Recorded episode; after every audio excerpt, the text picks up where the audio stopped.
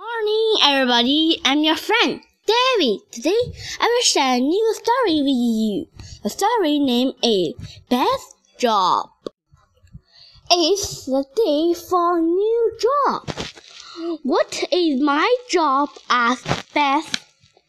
You can water the plant, said Mr. Hall. Oh no, says Beth. Max helps with Hops. Hops is the class pet.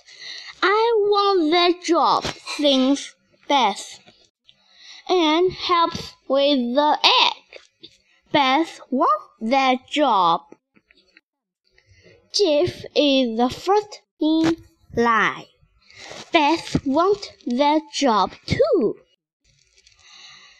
Glenn gets to hold the flag. I want to hold the flag, sings Beth. I don't like this plant, sings Beth. I want a new job.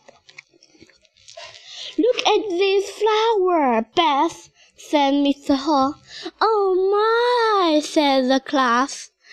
Oh my, said Beth. How did that get there? This job is best. Beth liked her job at last. The end. Bye bye for your listening. Goodbye. See you next time.